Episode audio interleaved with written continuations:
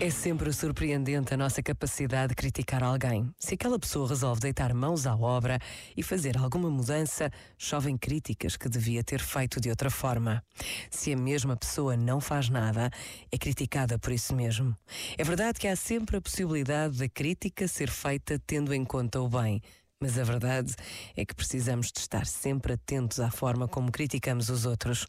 Por vezes, basta a pausa de um minuto para nos decidirmos a calar uma crítica. Pensa nisto e boa noite. Este momento está disponível em podcast no site e na app.